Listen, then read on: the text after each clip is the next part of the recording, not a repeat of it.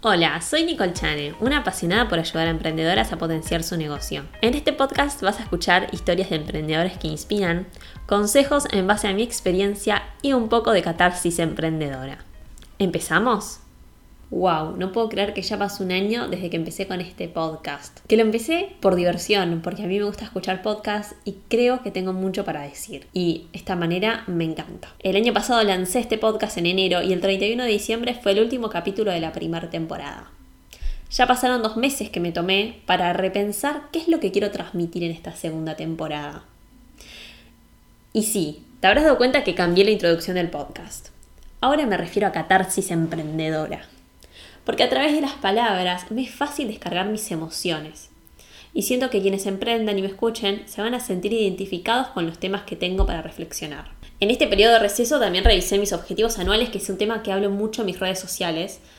Y no es que me obsesionan los objetivos, es que realmente yo desde que empecé a tener objetivos empecé a ver resultados en mi vida. Entonces, además de definir objetivos, definí nuevas prioridades. Y tomé la decisión de hacer dos podcasts mensuales o si alguna vez tengo ganas y tengo tiempo, hacer más. Esto surgió porque haciendo un análisis del año pasado me di cuenta que estaba desequilibrada. Y sobre esto quiero hablar en el primer episodio, el tan deseado equilibrio. Antes de meterme en este tema de lleno, ¿crees que es posible vivir una vida equilibrada? Aunque no me puedas dar una respuesta, quiero que lo pienses y a ver si al final de este episodio seguís pensando en lo mismo. Espero que este episodio te haga reflexionar y que me envíes un mensaje en mi Instagram. Te cuento que yo hace un par de años creía que vivir en equilibrio no era posible, excepto que seas un monje y vivas en la India porque yo asociaba el éxito con el vivir desequilibrado, con el típico trabajar hasta que el cuerpo diga basta, con esa figura que tenemos tan asociada a las mujeres de la mujer maravilla, esa mujer que se levanta temprano y medita, le hace el desayuno a los chicos, los lleva al colegio, hace sociales en la puerta del colegio, va a entrenar, Después se baña, va, a su trabajo en relación de dependencia. Bueno, ni hablar de que le dejó la vianda preparada a los chicos. Después los busca en el colegio, los lleva a sus actividades y además emprende. Y no digo que esto sea imposible, ¿no? Sino que es posible, pero ¿a qué costo? Y cuando empecé a estudiar programación neurolingüística fui consciente de lo peligroso que era sostener esa mentalidad de mujer maravilla. Es decir, esa cultura del trabajo donde el esfuerzo está bien visto, donde no importa la salud física ni mental, sino la cantidad de dinero que logra generar en un día de trabajo. Y esto no, no va solo para las mujeres, sino también para los hombres, porque el hombre también tiene muchas creencias que van ligadas a que es el hombre de la casa, que tiene que trabajar hasta lo imposible para satisfacer las necesidades del hogar y de la familia. Esta mentalidad viene principalmente de mandatos familiares y socioculturales, donde el trabajo es lo primero, cueste lo que cueste.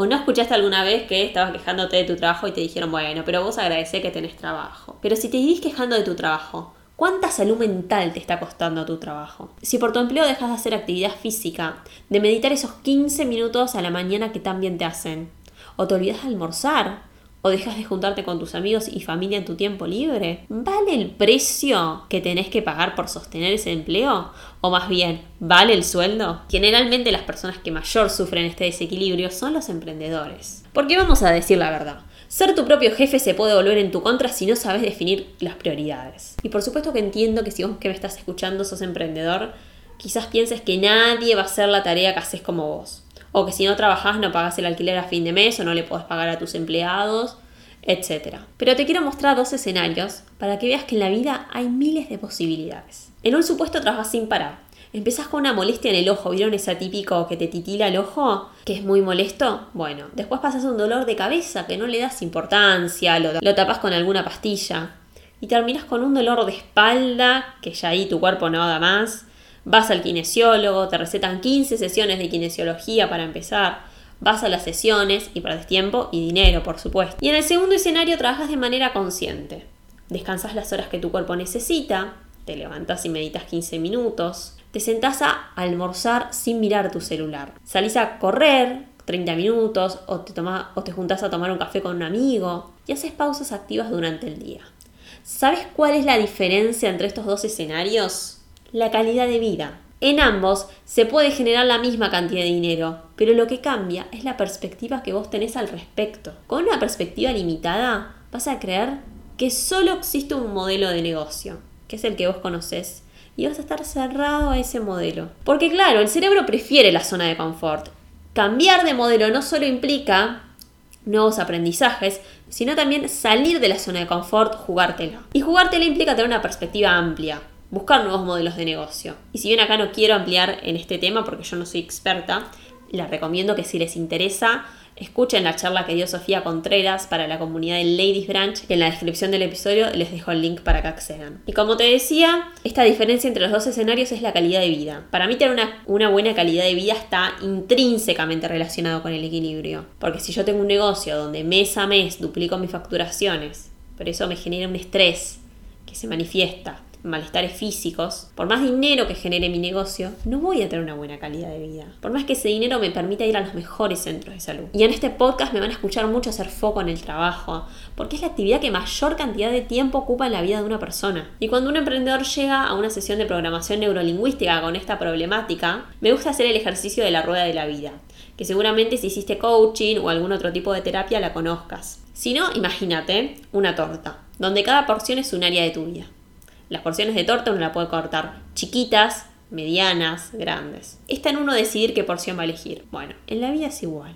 Si nosotros ocupamos un 60% del tiempo al emprendimiento, un 30% a la familia, nos queda solo un 10% para nosotros. Entonces, ¿a qué voy con esto? A que el concepto de equilibrio que quiero compartir acá es de un equilibrio sano. Y lo que para mí es equilibrio quizás para vos no lo sea pero yo me siento bien así y eso es lo que vale. Por eso te invito a cómo te sentís hoy con las diversas áreas de tu vida. ¿Hay alguna que estás dejando de lado? Bueno, ¿qué es lo que te gustaría hacer al respecto? ¿Retomar esa actividad? incorporar nuevos hábitos saludables, o querés dedicarte más tiempo a ese hobby que hacías de joven, o pasar más tiempo con tus hijos. Y muchas veces cuando uno empieza a responder estas preguntas, lo primero que se viene a la mente es, me falta tiempo. No, no, yo sabes que no tengo tiempo para dedicarle a esto que a mí también me hace. Y ahí me sale la facilitadora de PNL que tengo adentro que digo, no, che, no, es que te falta tiempo, te falta establecer objetivos, tener un plan de acción, definir nuevas prioridades. Que es algo que hablo mucho en, en el curso que estoy preparando ahora de optimizar tu tiempo. Y una de las principales causales de la falta de tiempo es, este, es el desequilibrio. Por eso te invito a que a partir de que escuchaste este podcast reflexiones. ¿Qué tipo de mirada tenés? ¿Si una mirada más limitada o una amplia? Y si tenés una limitada, ¿querés ir hacia una amplia? Desde acá te digo que es posible, que desde la programación neurolingüística yo facilito procesos de cambio. Hay personas que vienen con la mente muy cerrada pero con ganas de cambiar un área específica de su vida y se puede lograr. Así que si este episodio te dejó resonando algo o si tenés ganas de ah, comentarme un tema en específico que te gustaría que desarrolle desde la visión de la PNL, déjame un mensaje en mi Instagram arroba nicolechane-bajo. Y si sos emprendedor y tenés ganas que te entreviste en mis próximos episodios, envíamelo a mi Instagram o a mi mail hola arroba nicolechane.com.ar. Gracias por haber llegado al final de este episodio, te espero en el próximo.